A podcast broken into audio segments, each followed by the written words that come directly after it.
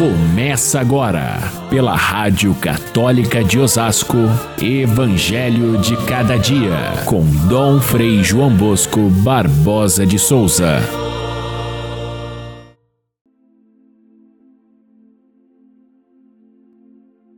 Jesus pôs-se a dizer: Eu te louvo, ó Pai, Senhor do céu e da terra, porque escondestes estas coisas aos sábios e aos entendidos e as revelastes aos pequeninos.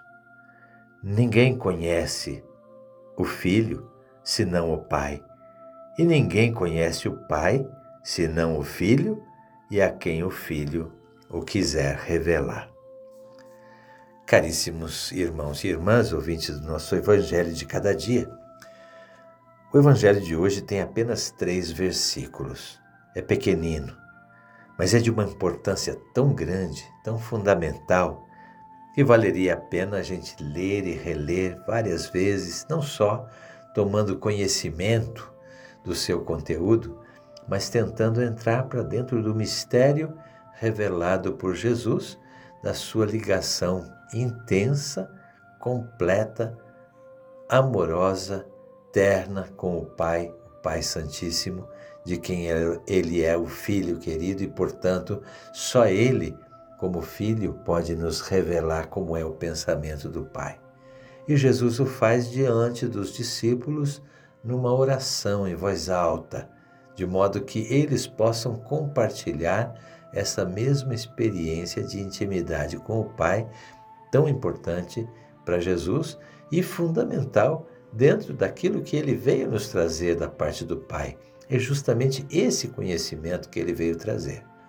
E ele se alegra diante do Pai, dizendo: Eu te louvo, Pai, Senhor do céu e da terra. Uma oração de louvor.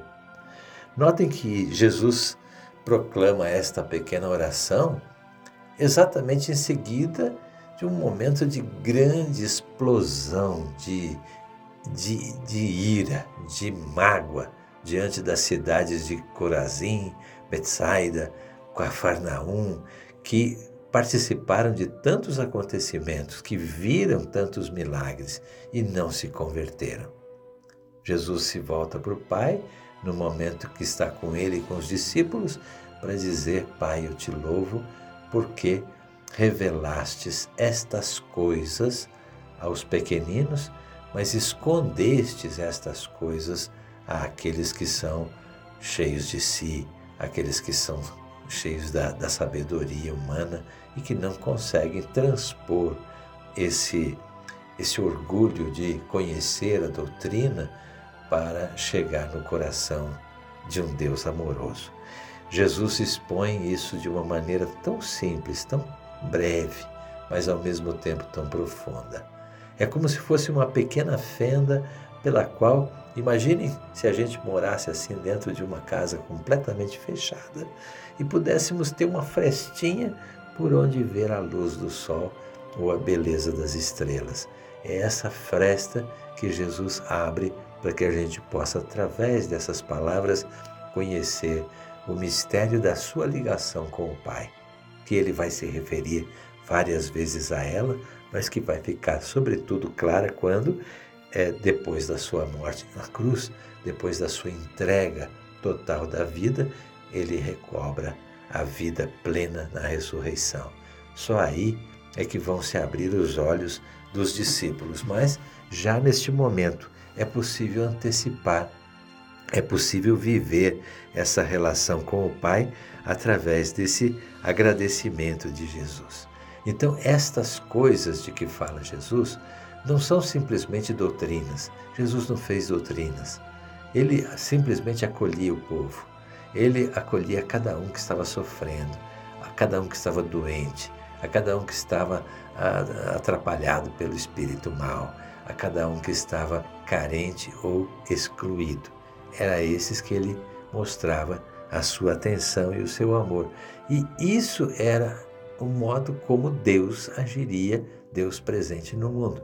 De fato, ele é, ele contém toda a revelação divina, porque é o próprio Deus agindo na pessoa de Jesus e aqueles que compartilham com ele essa aventura podem também sentir-se filhos desse mesmo Pai, podem também sentir-se mais irmãos. Aqui está o coração de toda a revelação de Jesus. E, e, é por isso que esse pequeno trecho é tão importante. E, e, e por isso também que pouca gente consegue entrar dentro desse mistério, mesmo com muito estudo, mesmo com muita dedicação à doutrina. É, talvez seja muito mais difícil para um teólogo chegar a entender o mistério de Deus do que para uma pessoa simples que tem um terço na mão e está ali fazendo a sua oração silenciosa. É, é, os simples eles têm acesso direto ao mistério de Deus, enquanto que aqueles que são sábios, aqueles que são entendidos, têm que fazer tantos malabarismos que se perdem no caminho e não chegam nunca a, a ter essa experiência mística profunda. Se a gente for olhar na história da igreja, quantos chegaram até as alturas da contemplação e não tiveram grande estudo. Tinham uma simplicidade de vida que era encantadora. E assim, através da pobreza, através da simplicidade, chegavam a esse acesso direto a Deus, como aqueles que eram pobres e naquele momento procuravam Jesus e viam nele realmente o, um sinal de Deus. Eu, eu, podemos olhar, por exemplo, entre os grandes santos da igreja, o exemplo de São Francisco. São Francisco tinha o conhecimento que ele aprendeu na sua juventude, porém deixou de lado toda a riqueza, toda a nobreza, todo o estudo e foi ser uma pessoa simples, de pé no chão, levando essa experiência quente do relacionamento com Deus na oração, do encontro com Deus na natureza, do encontro com o pobre e com o necessitado através dos gestos de caridade. E ele atraiu tanta gente ao seu redor para buscar esse mesmo Deus através dessa, dessa simples. Ele tinha esse conhecimento destas coisas. Acontece que chegou Santo Antônio e Santo Antônio tinha estudado teologia, Santo Antônio era, tinha um alto conhecimento. E São Francisco, quando soube que Santo Antônio tinha chegado ali no meio do grupo, não eram ainda santos, era Frei Antônio que chegava e, e foi apresentado a, a, Frei Francisco como sendo um grande é, conhecedor da teologia. Francisco recusou ele não quis que ele ensinasse nada para os frades, ele tinha medo que o conhecimento de, de, de, de Frei Antônio viesse estragar a, a simplicidade do espírito de santa oração e devoção que tinham os frades. No entanto, quando ele conheceu melhor Santo Antônio, aí ele percebeu que era possível aliar o conhecimento e também a mística, também a, o conhecimento de Deus como Santo Antônio magistralmente ensinou aos frades. Assim teve outros casos, como por exemplo Santo Tomás de Aquino, um místico, um, um santo ao mesmo tempo é, amoroso com Deus e ao mesmo tempo conhecedor. São Jerônimo, que conhecia profundamente a, a palavra de Deus, era muito mais do que um gênio do conhecimento humano, era um místico.